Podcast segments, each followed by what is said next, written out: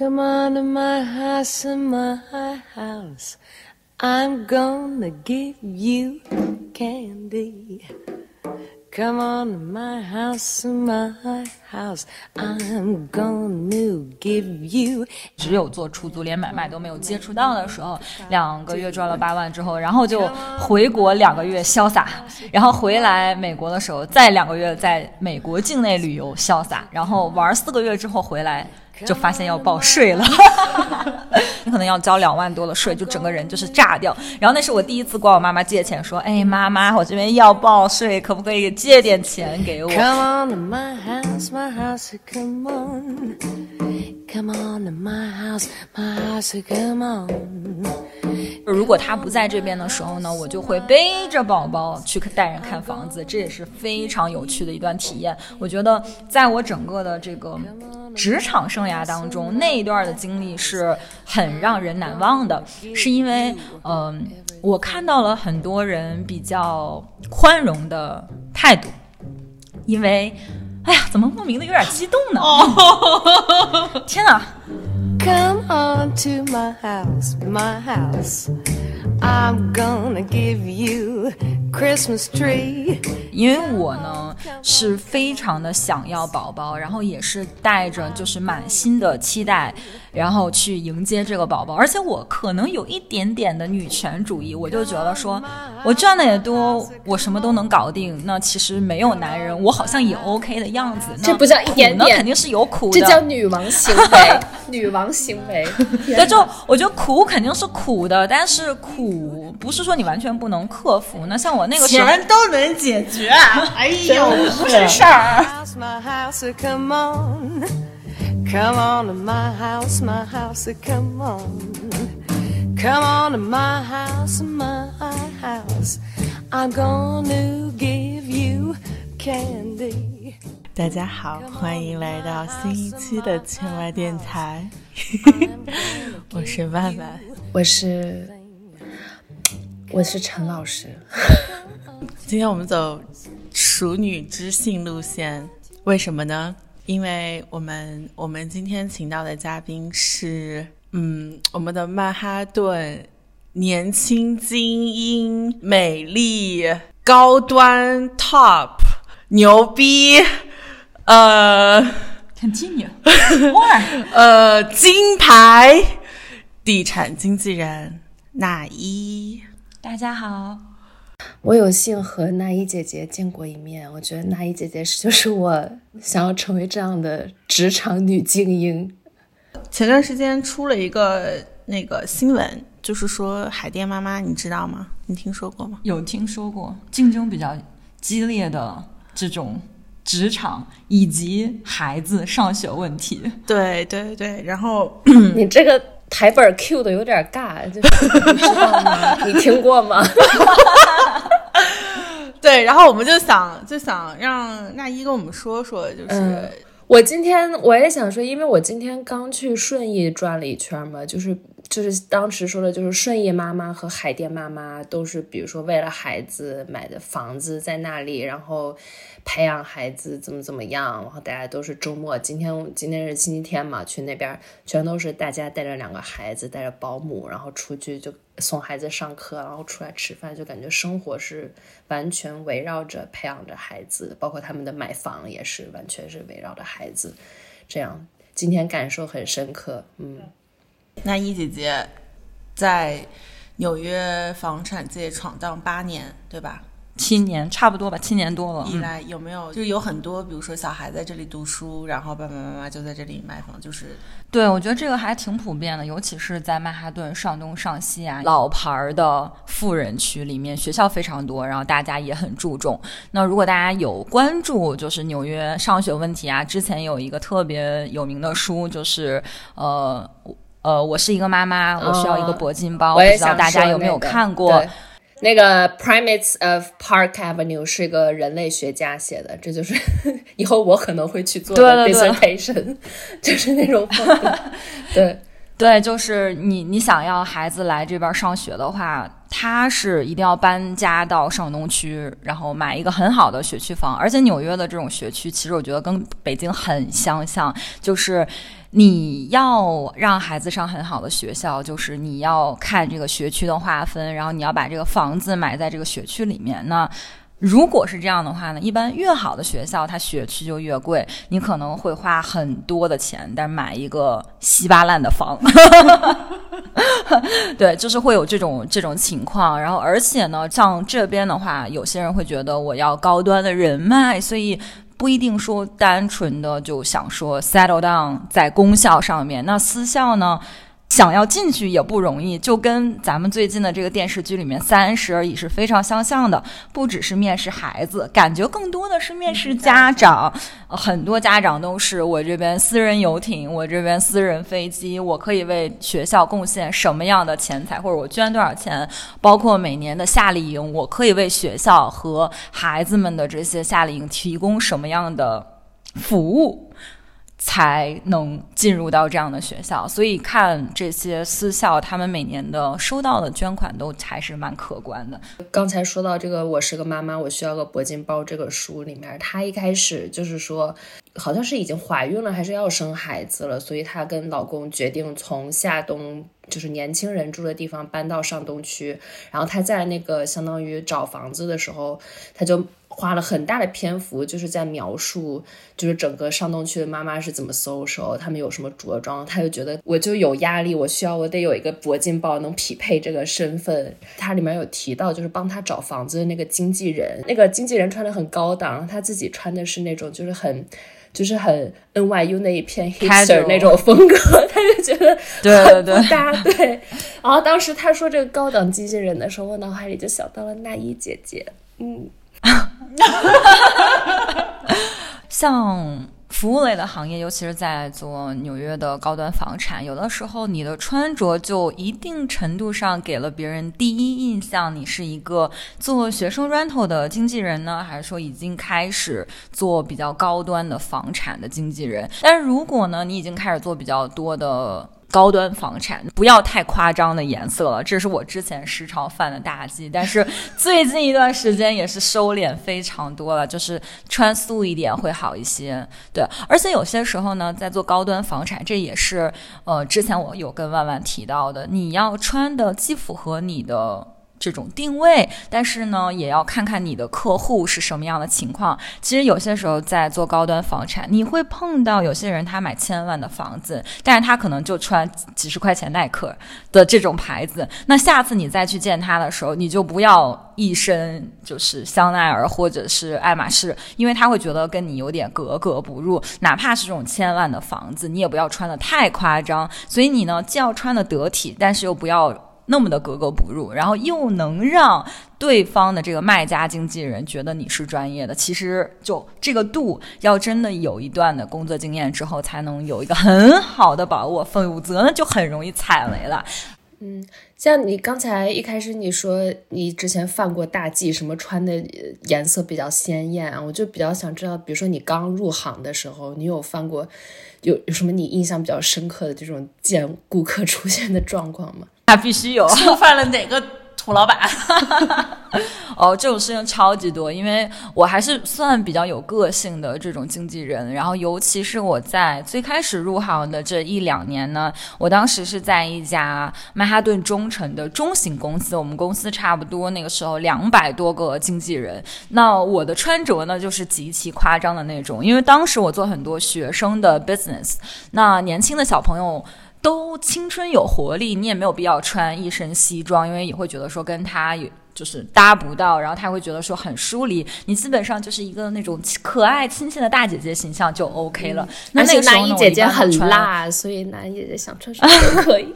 好辣，谢谢谢谢，辣姐。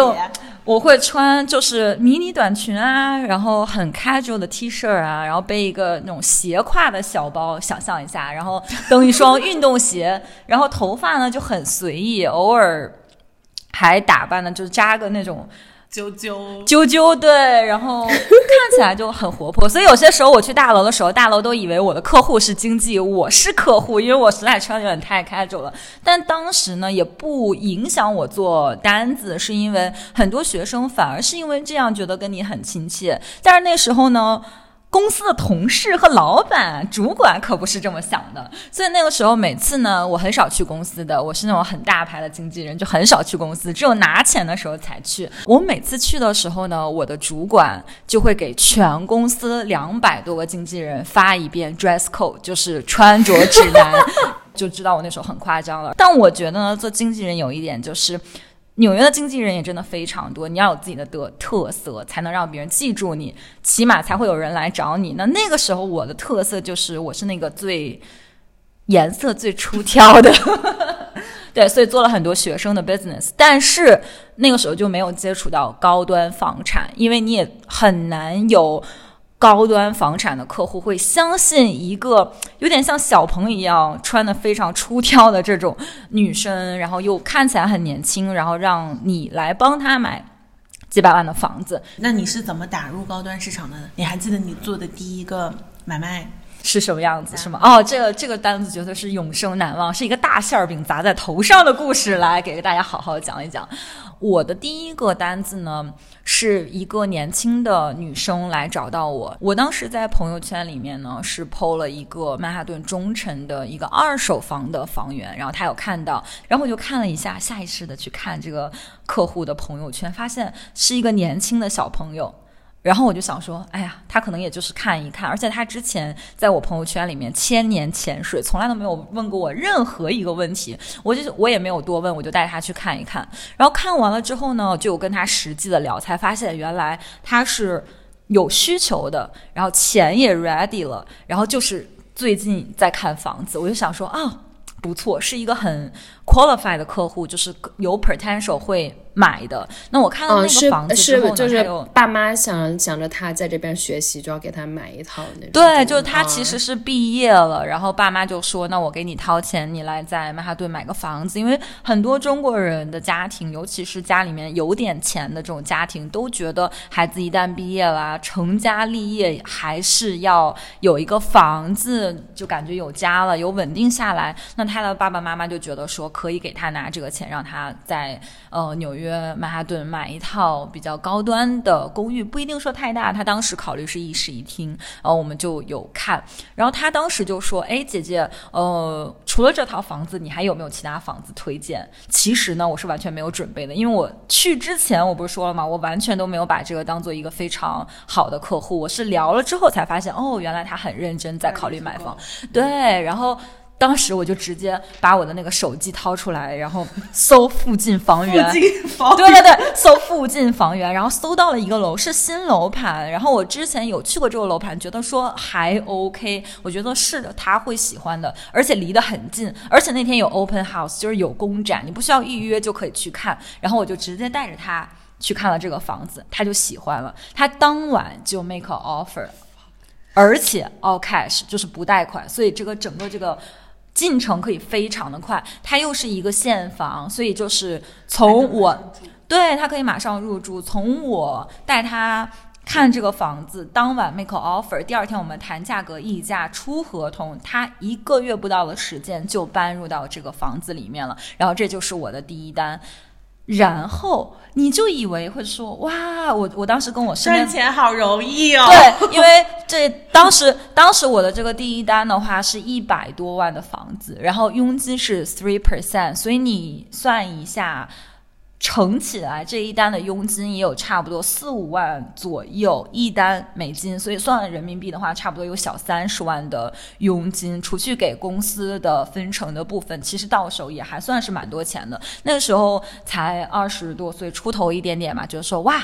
很多钱呢，真牛逼！你看看能赚钱了吗？对，单赚我每个礼拜干一个单子，我这一年是多少？一个礼拜做一单，一单一单四万块，一个月四四十六万一年，哇塞！对，就感觉说哇，好容易啊。结果在过户的那一天，他妈妈有陪他交房的那一天，我才得知一个惊人的消息，是我完全没有意识到的。他其实在这之前已经有看房半年之久，而且是跟另外的一个经纪人看的。但是就是没有戳到他心坎儿里，然后我给他推荐的这个房子就真的戳到他心坎了，而且可能他也觉得跟我很合拍。哎，我就特别喜欢你说这个缘分这个词儿。我其实也在呃加州看过一段时间房子，就见了一些经纪人什么，就是你能感觉到跟经纪人之间有没有这个 chemistry 还是挺重要的。我有记得，就比如说我见到有一个。爹味儿很重的那种经纪人，然后过来就你要问这啊，你女孩子啊结婚了没啊？买房什么就开始要教你做人呐，然后，然后又有还有的经纪人什么，哎，做房产经纪人有口臭，你怎么接得到单子？还有的人真的，我感觉就这些事情还蛮重要的。所以像你刚才说的，这种缘分就真是很奇妙的一个东西。我觉得尤其是做这种和人打交道的。缘分很重要，有些人就是气场不合，你就是不想接他的单子，在我这边也是常常有的。对，那一姐姐是那种，就是像你是那种，你跟经纪人不合，你不想找这个经纪人。但是我们那一姐姐是那种，我还不想接你这个客人。那一姐姐，那一姐姐以前都是想做单就做单，不想做单的时候可以歇一年。对，那种人。早期的时候确实，因为这个行赚钱还相对来说比较容易。像我第一年工作的时候。差不多两个月左右的时间就赚差不多八万美金。那个时候，而且我只做了 rental，就只有做出租，连买卖都没有接触到的时候，两个月赚了八万之后，然后就回国两个月潇洒，然后回来美国的时候再两个月在美国境内旅游潇洒，然后玩四个月之后回来。就发现要报税了，你可能要交两万多的税，就整个人就是炸掉。然后那是我第一次管我妈妈借钱，说：“哎，妈妈，我这边要报税，可不可以借点钱给我？”然后我妈就第二年的时候，我妈又跟我大发飙，说：“今年无论赚多少钱，记着把税的钱先留好，不要都花掉。”报税也是借钱报税，太牛了。对对对，所以真的是合理理财还是很重要。所以像我们大一姐姐刚刚说。做房产，尤其是在纽约做房产，赚钱非常容易，容易也不能这样说呀。然后就是真的赚钱这么容易吗？首先到底能赚多少钱？然后再加上就是这些外表光鲜的经纪人，真的那么光鲜是吧？真的。然后就是你们做的那些房子，你们自己都买得起吗？就是好问题，真是好问题。那首先呢，就是房地产这个经纪人行业，它。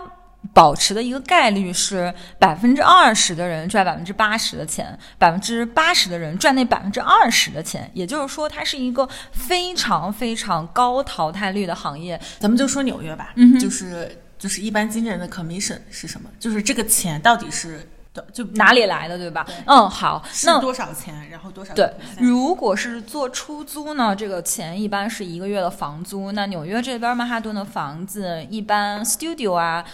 一般都是三千多，然后一室一厅基本上都要四千五千左右。那如果是 two bedroom 的话，起价也要六千五，然后贵一点可能八九千。一个单子就可以买两个香奈儿的包包。这就是我早期衡量我的那个收入的 唯一收入以包包为衡量。对，因为我我当时不是做很多 rental 嘛，然后一个 rental 基本上就是三千到六七千左右的这么一个 range。然后我每天不想出去上班的时候，我的想法就是啊。今天出去上一天班，客户如果租了的话，我又能买一个包了，所以就格外的有动力，也是我每年夏天最开心的时候，就是可以狂买包。现在也就没有那么夸张了，因为现在要养孩子。今年娜依姐姐三十岁，这种三十而已的时候呢，就是下有小三十而已，对，就是女王行为。就是你呢，就是会稍微比年轻的时候更稳重一丢丢。今年三十岁的那英姐姐已经不买，已经不买包了，她把包买成了房。对对对，就今年那英姐姐第一年，今年终于买了她的。房，然后对他刚才说的，就其实是就很典型的年轻女孩心态。因为我现在衡量我收入的标准也是，就是一个包，一个 Kelly，一个 Birkin，一个傻傻奶露什么，就这种的会这种想法。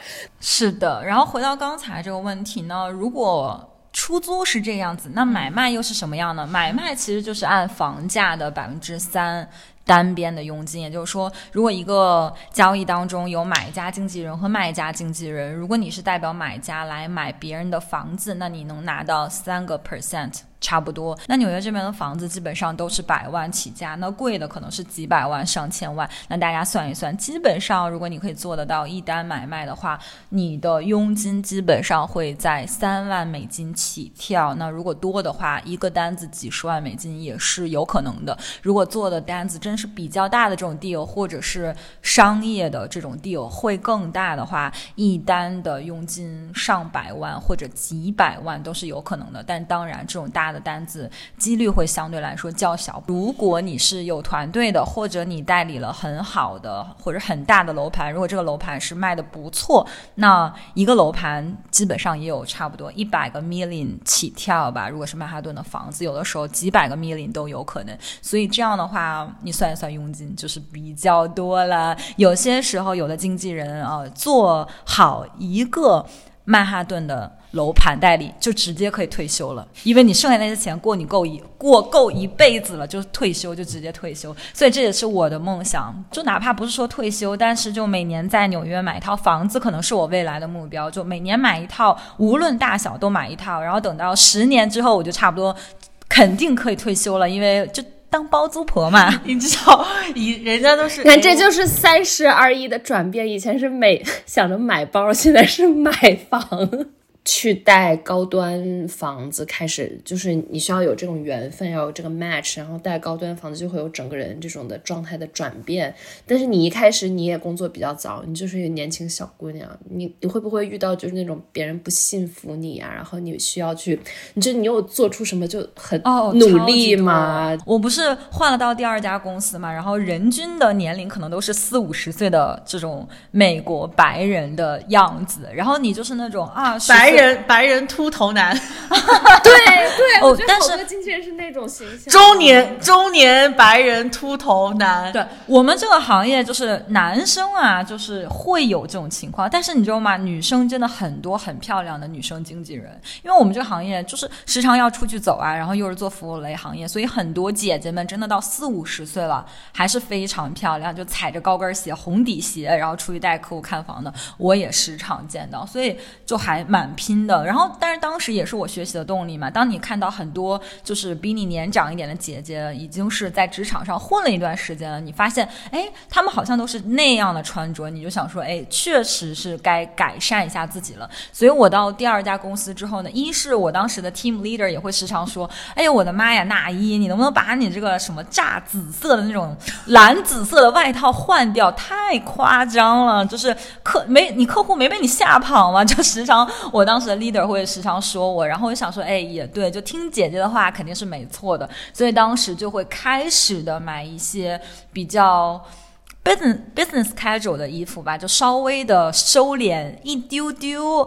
我非常感谢，在我就是做高端房产第一年和第二年碰到了很多客户，都是非常体谅我的。然后我做的单子的每一个客户都是觉得说我很耐心，然后我很真诚，我愿意去帮他们一遍一遍、一遍一遍的去筛选房子。因为有些时候你如果做高端房产，很多人就有点傲气了，就是小单子就不做了呀，或者是就是那个态度就有点像，哎，我是高端经纪人。哦，你这个单子你爱做不做？三 million 以下的不做。对对对，就有点这种感觉。但但那个时候，职场小白也有职场小白这种真挚，然后很多客户就是因为这样的这种真挚的情感吸引到他们，然后最后很多我当时的客户都成为了我现在非常好的朋友。如果他们是还在纽约的，有的时候我们真的是微信还会联系，然后时不时有的时候还会一起出来吃饭。后来他们也会给我就是介绍他们的朋友来一起买房子。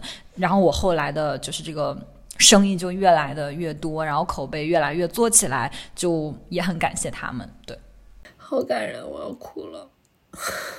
因为大一刚刚说了，就是呃，在房产业其实其实是一个非常吃年龄的行业，就是越老越有幸福度。对，要显得自己有资历嘛，资历很重要，是不是？是的，还是蛮重要的，因为客户。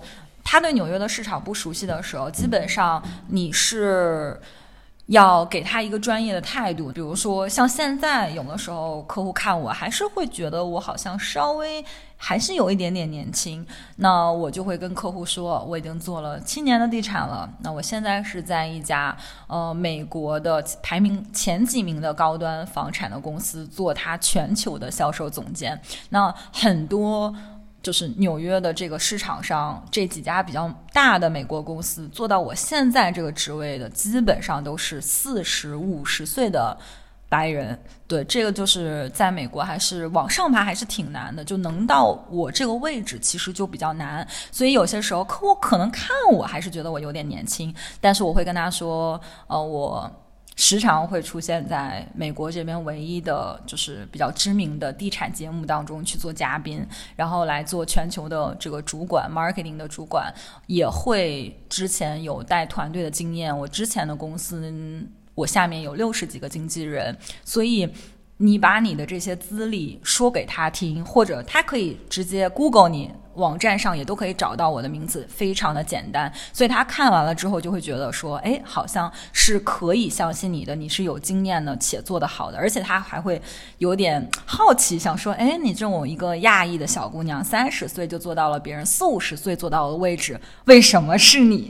就他有的时候客户还会问我，而且客户如果觉得说太年轻的时候，我就会说，哦，我儿子已经三岁多了呢，不年轻，不年轻了，就比之前要比之前要好很多。因为之前的时候就是自己又一个人，然后又看起来很小的时候，又没有宝宝，就大家就会觉得是一个年轻的小朋友。但我觉得女生如果一旦生了孩子，然后在职场上，很多人就莫名的觉得你比这些年轻的没有生过孩子的小朋友要更稳一些。自然是一个加分项，对，真好，对我姐姐真棒，我。我觉得在职场当中会有这个情况，因为如果你是就是婚前或者你单身或者你现在没有孩子，很多如果你做这种就是朝九晚五的工作，我觉得难免主管都会考虑说，哎呀，你这可能入职一两年就要生孩子，然后生孩子的时候确实会有一段时间是你需要多跟孩子去沟通。因为我的情况呢也是比较特别，因为我是一个单亲妈妈，所以从我生孩子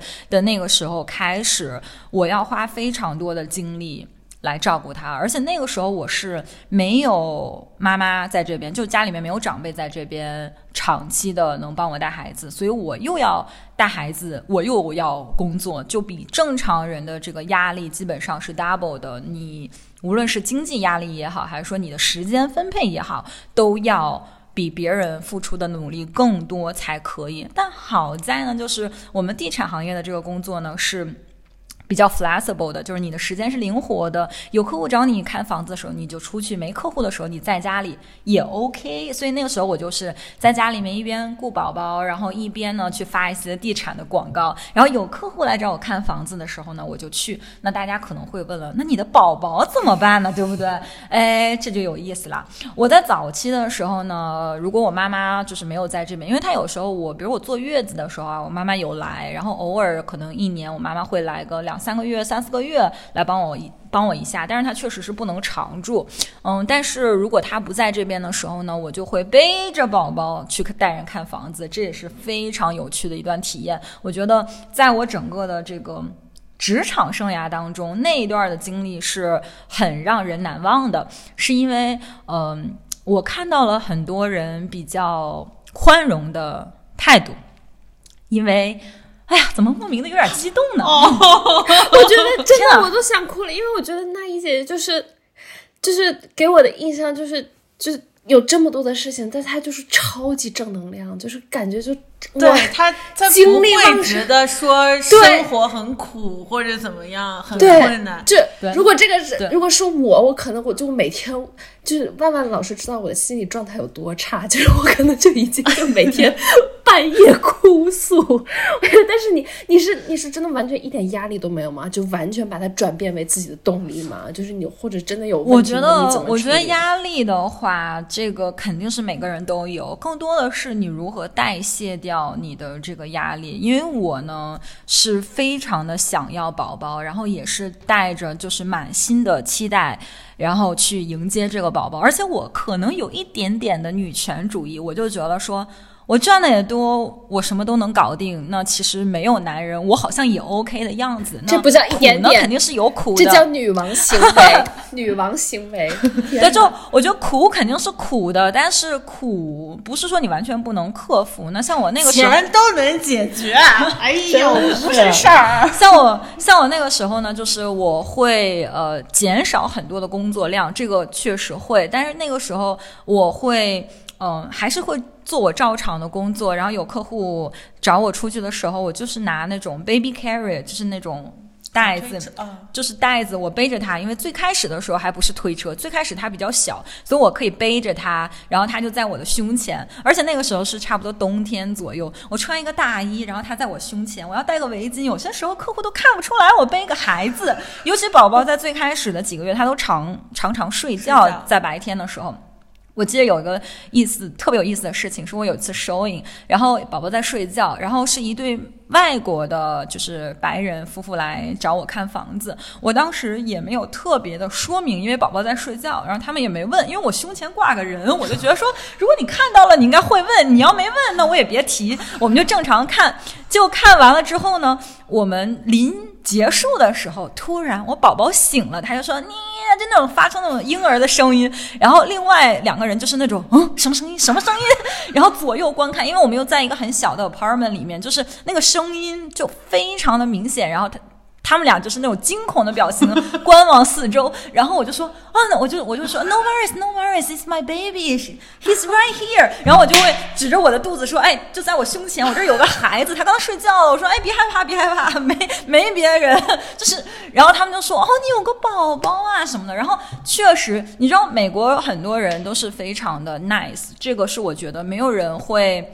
Judge 我就是，哎，你怎么带孩子出来工作什么？他们都是会很包容的。然后后来呢，随着孩子这个身材逐步的变大，你就背不了了，就是那个煎熬，真的是。我每次去看房子，至少几个小时在外面，你背着它就非常非常的。而且我们那一姐姐身材很瘦小的，而且那一姐姐超小，对我是个小娇小女生的那种，我就是那种典型的就是东北女汉子，但是。非常之娇小，大家看到我的时候都以为我南方人，但是其实一听我说话呢，就是哎呦，这个东北大碴子味儿就出来了，就莫名的出来了，所以有的时候就。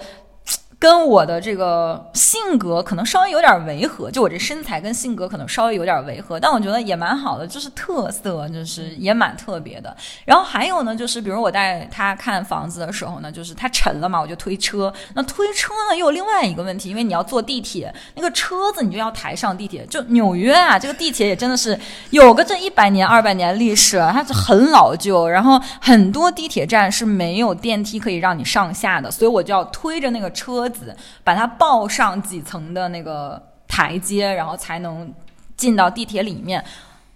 然后你在这个时候又能感受到人间的温暖，大家给你一起扛。对，就是很多在地铁上愿意去帮助我的好多黑人小哥哥 offer，我就说来让我帮你扛，然后人家就真的是 扛起来，然后给你送到你要的那个地铁站上，然后还会非常 nice 的说哦，那个 have a good one，就是哎，祝你今天有个愉快一天啊，这种就是。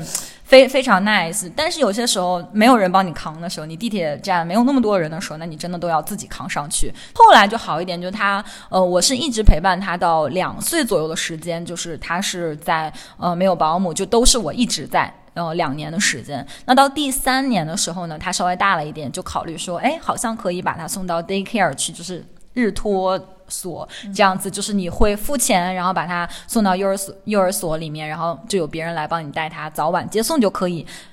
我就以为是我的幸福生活就要开始了，结果就疫情了，然后后来就又没有办法把他送去，所以在整个这一年的期间，就是他差不多从两岁多到三岁多的这个期间。还是每天跟我在家，我还是需要照顾他。哎呦，真的是我的幸福生活就被这个疫情所打断了。我觉得你刚才说的真的都好好积极的那个 vibe 呀，就真的难道没有就是就是精神上和体力上都很 challenging 然后崩溃的瞬间吗？我感觉我好像那个陈陈鲁豫，就是要那个一直问着真的吗？真的吗？我不信。这个我觉得我不信。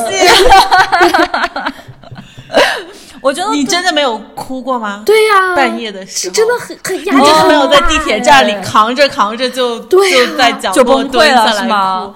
我觉得崩溃的时候，可能我天生比较乐观。我觉得我崩溃的时候较少，但是不是说没有，肯定还是有的。嗯、我觉得我最呃 emotional 的情况是在我怀孕和生产完的那个时候。哦我记得你产后抑郁了，对对对对对，我我是怀孕前和后我都有点情绪上的问题。对对对，肯定会、嗯，荷尔蒙嘛。对，但我是那、对，因为是荷尔蒙的关系，因为有浮动，所以很多人在那个时候都会有比较就是激动的情绪，比较 emotional。然后我那个时候也有，但我好在呢，我是比较会调控的人，所以我当时我就感觉好像我稍微这么感感觉我怎么就是有一点点不开心。平时听个歌我都哭，就是我会也不是说难过的哭，就是你会变得很动情，就 我不知道为什么我就哭了。对对对，就是这种感觉。我就我就跑去跟我的医生讲，我说我最近变得非常的 emotional，然后医生是说哦这个是很正常的，因为荷尔蒙的关系。然后医生说我还是给你开一点，就是治疗抗抑郁，就是产产中和产后抑郁的，对对尤其是就是你还是可以吃，而且。对你对宝宝也没有影响，就是你调平衡一下你自己的这个情绪，因为很多妈妈都有这个问题。但当时就我跟医生说，就是纯吐槽嘛。然后聊完之后，医生也觉得我没什么事儿，但是还是给我开了药，just in case。但后来其实我也没吃。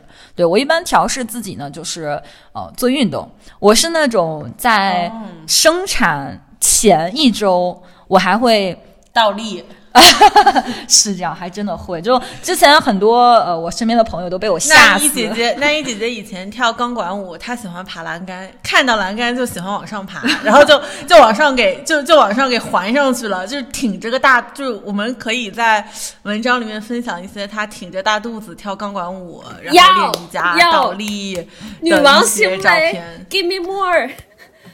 那一姐姐这样的就是感受，就是我之前跟万万也聊过，就是成功人士啊，或者就是就是需要精力非常的旺盛，就你每天保持你的那个活跃的时间很长很长，就是你可以超长待机。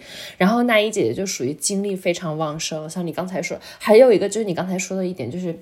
能把所有的就这些事情你都能化解掉，somehow 你就能把它理解成，就是你有一个很积极的 mindset，就把所有的这些东西，把它变成一个很积极的一个事情去做，然后这真的是一种超能力，我觉得，嗯，不是吗？我觉得万万，就是我觉得像我们这个每天在讨论的，是。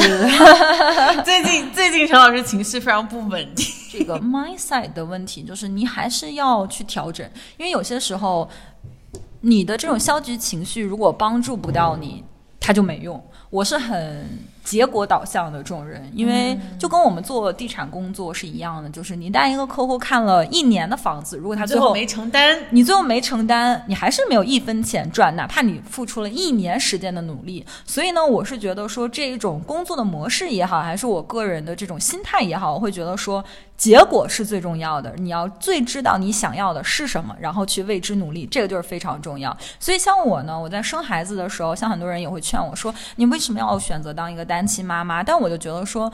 嗯，我知道我会承受很多压力，无论是经济的，还是说别人的眼光也好。但我觉得我就是想要孩子啊，这个是我最看重的一点。那如果我能要到这个孩子，我又觉得说我可以呃负担得起的话，那这个就是。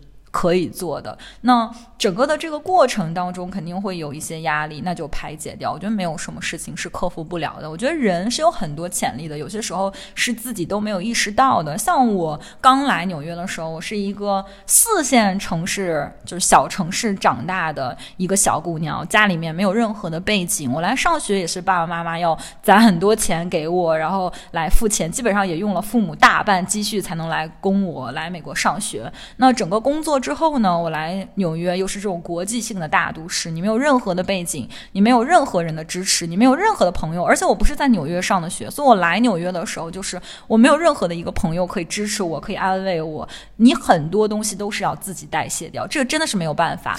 那陈老师又要哭，对，因为真的是没有办法。你知道，在大城市里面就是这样，就是你压力大。我觉得这是所有在大城市里面年轻人会遇到的问题。你你没办法，你就是要这样做，你要拼。那尤其我们这个行业又是没有一个底薪的行业，你就是有做成单子了之后才有钱赚，没有做成就是没有做成，就是没有。我是真的是比较幸运那，一路走来有很多的客户和朋友的陪伴，也认识了很多好朋友，真的是很幸运。那我也见过，真的是非常非常多的人，就是后来做不下来就走了，就回国了，或者去改其他的行业，这都有。那我呢，可能也就是说，在目前的这个呃市场当中，确实啊是小成就、小成功一点点啊，比一般的人来说，嗯，也很幸运啦。所以，嗯，职场的这些小朋友，如果是职场小白的话，我觉得你认准了就一直做就好了。嗯，其他的这些问题都会迎刃而解的。那我再 follow up 一下你刚刚说的，就是，呃，你说你之前会有一些客户或者是一些呃同行的人会说，呃，那你是怎么做到的呢？就是你作为一个亚裔，呃，一个三十岁的人，你这个头衔是四五十岁的白人奶才能，一般是这个 position。那你作为一个中国女生，你觉得为什么是你呢？我觉得机遇还是挺重要的，就是嗯，很幸运嘛，我真的还挺幸运的。那我现在所在的这家公司呢，就是真的都是就是美国人的天下，亚裔本身就非常的少，但是也是因为这样，就是你有一个很好的契机，他们会希望有一个亚裔。来加入到团队当中，可以把他们的这些资源和我的这种资源统筹在一起，或者是说有一些情况，可能有些人会愿意跟自己的族裔来做 business。我觉得像中国人也好，犹太人也好，很多族裔都是这样，都是会很团结，就是会愿意帮助自己的同胞。那我也会有一些，就是自己在。比如说中国一些开发商啊，或者是这方面的人脉，可以大家来做共享，就是一个很好的一个 team。真正的 team 是可以做合作的，是互通有无的。所以后来呃就来了。我觉得那一就是在说到，就是他会把一些外在看起来觉得是。减分项的一面，在他身上都会是加分项。像刚刚他说有有宝宝是他的一个加分项，然后他作为一个亚裔的呃女人，也是他的一个加分项。对，所以就心态，所以心态心态要正能量，我们要每天要正能量，这是最重要的。嗯，做这个行业有些时候也是要有一丢丢的小运气，一丢丢的。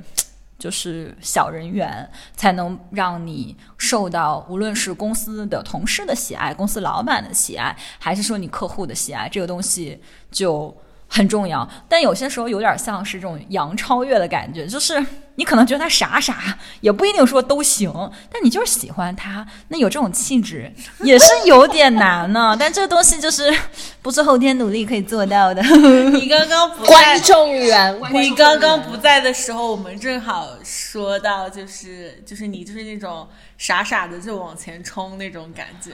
哎，对啊，我觉得傻人有的时候真的有傻福，有些时候你算计的太多，也不一定你都能。就机关算尽，有的时候也不是说你就一定能做成你想要做的事情。有些时候，嗯，傻的这种人呢，他比较单一，想法比较单纯，有想。法就去冲就去做了，偶尔你会发现这样更纯粹、更简单，而且你没有那么多干扰项，你就是想生孩子你就去生，别人想法 I don't care，对吧？那你就你就能做成。但如果是说哦，我想生孩子，但是我看有点怕啊，身材怎么样啊？我有点怕啊，职场要花时间啊，我有点怕啊，钱不够多啊，我有点怕别人的白眼啊，别人的想法。那你想这么多之后，你就没有办法做。但我就是很简单的人，就是我想。我就做，我想要往上爬，那我就多努力。那如果你做到了，就是做到了；如果你没有做到，站在我的这个角度，我是不会觉得。有遗憾的，那像那一姐这种直来直去的性格，就是在 dating 和感情之中也是直来直去。哦，但这个事情哦，但这个事情不是很好哎。今天真的是陈鲁豫，我的天呐！我觉得对事业来说是好的，但是在两性关系当中，如果是情感上面，我的这种比较强势的状态，可能很难找到一个。他能是忍受得了我的这种男生吧？我觉得这个男生真的是要非常的大气。可能会有会有男生就喜欢这样的女王啊！真是的。嗯，暂时还没遇到，我我我再等一等，等我找到的那天，我可以再做一期来给大家聊一聊 什么样的男人可以 可以 hold 住女王。对对对，我我我期待这一天的到来。我觉得还是我对感情还是说有期待的，只不过就是目前就真的没有发现合适的，所以我觉得之后，嗯，最近一段时间我还是觉得宝宝还是很重要，还是要很多的这种。呃，心情和你的时间都是要给宝宝上面，但我觉得什么时候他真的上学了，我有更多的 free time 自己的时间，我会更干关注一下自我成长以及呃未来的情感状况吧，期待期待。真的，你们你们两个深吸一口气向上的一个人啊！我的天呐，会不会说年底了，就是都都是大家冲业务的时候？然后会有没有什么优惠？年底会有什么优惠？然后再加上就是真的现在适合买房吗？嗯，好，嗯，我觉得可能是我妈妈想问的一个问题。行，那也给大家分享一下现在市场，因为今年。由于疫情的关系啊，纽约的这个出租市场肯定是暴跌，但出租的市场是今年跌了，明年马上就回来。当然，买卖的价格相对来说还是稳定一些，但是不排除有很多大楼为了月底冲业绩，以及在疫情之前再清一部分库存，所以会给很好的优惠。那我觉得还是比较适合买的，因为现在呢，整体来说，纽约的或者说全美来说，它的这个利息是历史新低，所以你如果买一个房子，现在利息这么低，有贷款。的朋友是一个非常好的时间来做贷款。那房价上面呢，虽然整体上来说浮动没有那么大，但是不排除很多呃房子愿意给你额外的折扣，在比如说帮你几年对物业费啊，或者帮你付一些交易税啊，这些我其实觉得都可以谈的。所以整体上来说非常适合买。那如果是大家考虑在纽约买房啊什么的，确实也可以联系我，回头可以把我的联系方式放到我们的，可以吗？可以，各个联系方式。我我们我们那一姐姐还是抖音的小网红呢。哦，好吧。但是但是大家如果来看我网那抖音的话，可能就会觉得说，哇塞，我是一个如此活泼的。跳舞，对，小要是看那一姐姐的抖音，会觉得就是你，就是你要是现在听这个节目，听这个声音，会觉得那一姐姐是一个气场非常强的女王。但是你在抖音上看她，就是她那一姐姐跳舞跳得非常好，在抖音上是舞蹈舞蹈博主。对对对，然后但是平时呢，那一姐姐今年也有在经营自己的 YouTube，然后或者是 B 站吧。之后如果大家搜纽约倔强老阿姨的话，就可以找到那一姐姐了。平时我会吐槽一些呃。有的没的，然后讲一些纽约生活、纽约房产一些七七八八的话题。真的，如果真的有从我们这个平台找那一姐姐，最终并且承担了的，可以给他们少点，就是包点什么，可以 closing fee 之类，可以，这个都 这都没问题。而且最近那一姐姐今年带的楼盘是全纽约销量 number one 的楼盘，所以。现在呢，就只剩下最后两个户型，然后是三房，然后现在呢，可能可以在 holiday season 的时候给大家一个二十五万美金的优惠。所以，如果有人在考虑纽约，尤其是 London City 买房子的话，联系那一姐姐拿这个二十五万优惠，对吧？不错，很诱人哦，很难得。本节目第一个福利。二十五万，OK，天呐，真好。那我们今天就快乐的，在雪天，在这个浪漫的雪天，然后充满气场的结束今天的谈话。好的，没问题，谢谢，谢谢大家，谢谢奈依姐姐和我们分分享她精彩又快乐的人生。拜。Bye. Bye. Bye. Bye. Bye. Bye. You want a hot body? You want a Bugatti? You want a Maserati?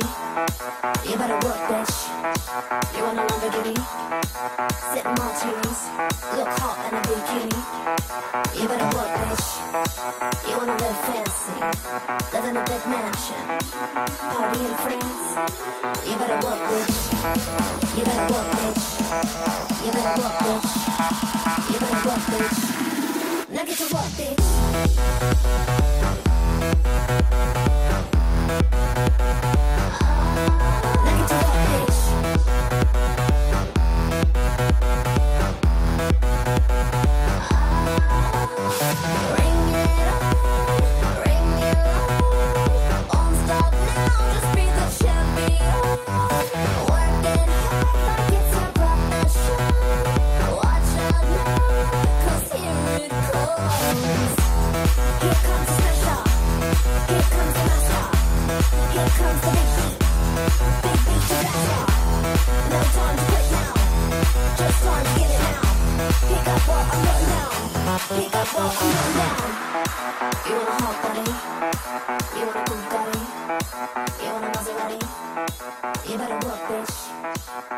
Lamborghini.